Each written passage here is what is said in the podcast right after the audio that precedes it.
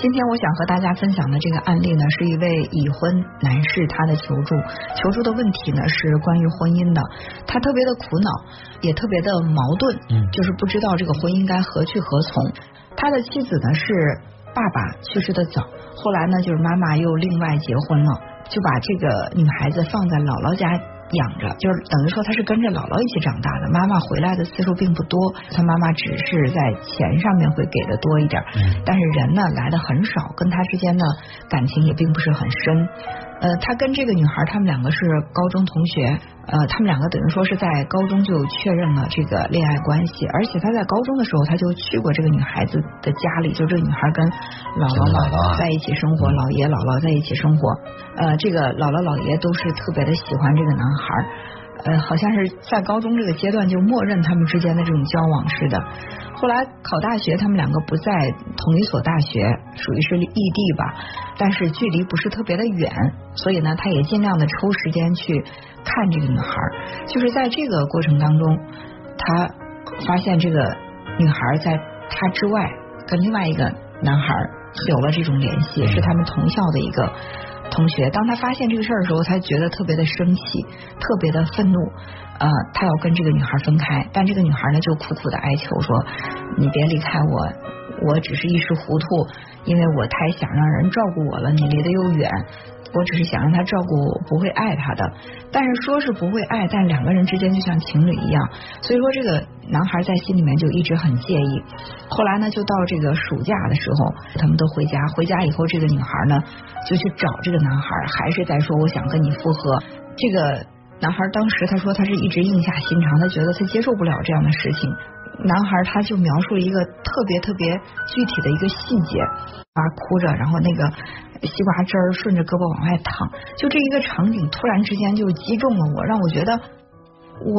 不应该去伤害他，他太可怜了。真的离开我以后，他就什么都没有了。然后这个男孩就说：“那我再重新接受你，但是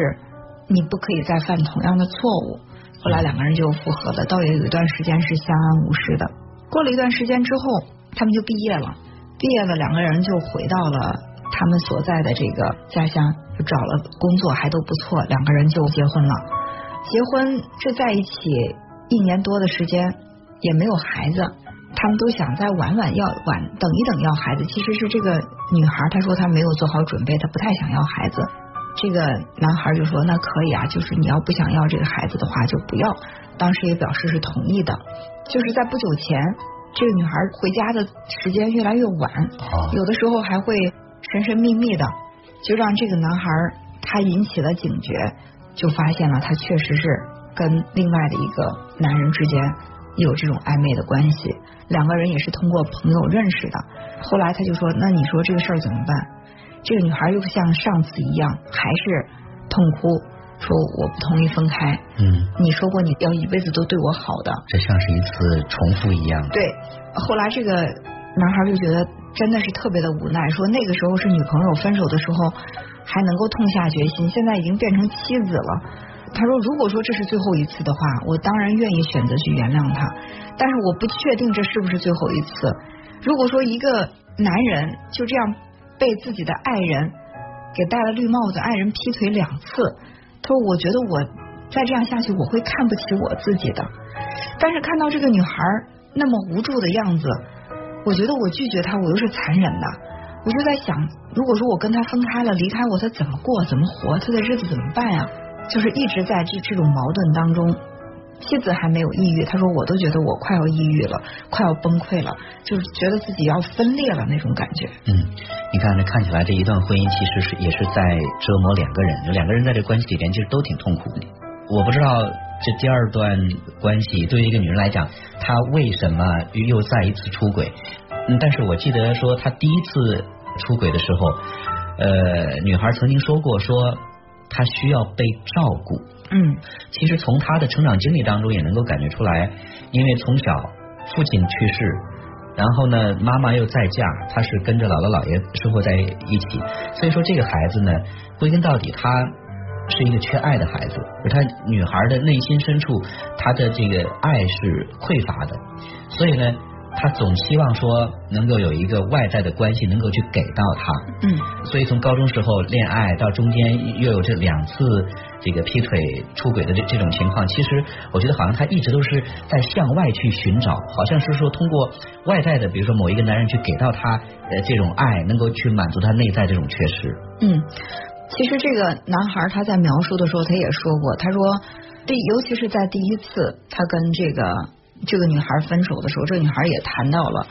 呃，她也说到说，因为你看我很小的时候爸爸就离开了，然后妈妈又不太管我，我真的是一个没有安全感的人，我也特别缺爱，所以我在生活当中总希望有一个人照顾我。高中的时候你在我身边，但读了大学，你毕竟是在外地，嗯，我有的时候确实是想找一个人依靠，我从来没有想过会跟这个同学能怎么样，我只是想。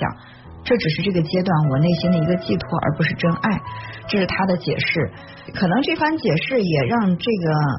来访者他的心里有点扰动吧，就是从心底里他开始去同情这个人，同情他的这个女朋友。后来两个人在一起，似乎这个女孩也经常会提到自己心里的这部分缺失。呃，那么每次这样提的时候。男孩都会觉得我应该更好的去对待他吧，就是会无形当中会把自己的这个身上的责任啊去安抚他，然后其实，在一遍遍打开伤口的这个过程当中，甚至我觉得。这个小猫，它在潜意识里可能它不想让这个伤口愈合，就是映射这个女孩子。你说她小的时候这个童年经历是不是确实很值得我们同情？的确，但是是不是这个童年的经历也给她带来了一些好处呢？就这个好处就是我可以得到更多的关照，我即便有错误，因为我的这个经历，我更加值得被原谅、被同情。任何事情我们都可以一分为二的来看待哈。嗯。但是我觉得话又说回来哈，小时候的那套这个行为。模式就像小猫一样的，我们去寻求关爱是没有问题的。但是如果说我们现在长大了，已经这个结婚了，已经成年了，已经是为人妻了，通俗来讲，就就有可能会给自己的丈夫会戴上绿油的帽子。那这对于身边那个男人来讲，他其实他是一个莫大的伤害。对，而且从这个女孩的角度来讲，到底童年的那个伤害对她的影响是不是一直波及到今天？我觉得也不能够去非常非常肯定啊。我想起来我小时候的一个经历，呃，有一次考试成绩没考好，呃，我在家门外转了好几圈我说这个成绩单拿回家以后，我怎么跟我父母交代啊？就是左思右想，不敢回家，因为我我爸爸也是属于比较严厉的。后来呢，就快到家门口的时候，在推门的一刹那，我就突然之间有了一个本能的反应。我就哭丧着脸说哇肚子疼疼的要命，然后就赶快就是躺在床上盖着被子，然后我爸妈都吓坏了，说哎呀肚子疼怎么回事啊？我说不知道，就疼的难受。然后那时候小嘛，我我就记得我我爸把我抱在腿上说，是这儿疼吗？啊，我说啊，这儿也疼，那儿也疼。我爸说，哎，这不得了，这得去医院。我说，嗯，没事，我喝点热水，就是疼。而而且好像真的是你在酝酿这个疼的时候，你的 身体真的有疼的感觉了。哎，这个时候我又说，我说那个，我我那个卷子还在书包里呢，那个老师让签字儿。然后我爸说，哎，那个都先别说，先把病养好再说。然后我说这个考了没考好，然后我妈就说，哎呀，先把这个病养好了，咱别先别惦记那个考试的事儿。哎，我通过装病这种方式，就是最起码在当下那一刻觉得考试没考好这是一个错误，我该受到的一顿批评给他躲闪过去了，转移注意力成功了。所以说就是会不会就这个女孩子她也会不断的自我催眠啊，我我很可怜啊。我没有父爱呀，妈妈不管我呀，我跟着姥姥姥爷长大，我需要照顾，我需要被疼爱，就是她不断的去用这种方式把自己催化成为一种，哎，我是一种病态的，就其最起码我在心里是不健全的，我是必须要得到大家原谅的。那从这个男孩的这个角度来讲，就是他在这个就是现在的妻子一遍一遍的向他去要原谅的过程。当中，他是真的能原谅，还是说这个责任感、这个道德感把他压得透不过来气？我就必须要去原谅。其实更像是一种后者，嗯，因为在他跟妻子的这个相处过程当中，其实无形之中他们会形成这样一种关系，就是一个是被助者，一个是救助者。嗯嗯，就作为丈夫，作为这个男孩来讲。这么多年来，你看他其实一直都想要去照顾这个妻子，而且从他印象特别深刻的那个画面，说那个西瓜汁流下来那那个感觉，他感觉到的是什么呢？他感觉到的不是说这个女孩多可爱，而是说这个女孩多可怜，嗯嗯，是因为可怜他，因为心疼他，才会这么多年来倾尽全力去照顾他，嗯，对吧？其实你看。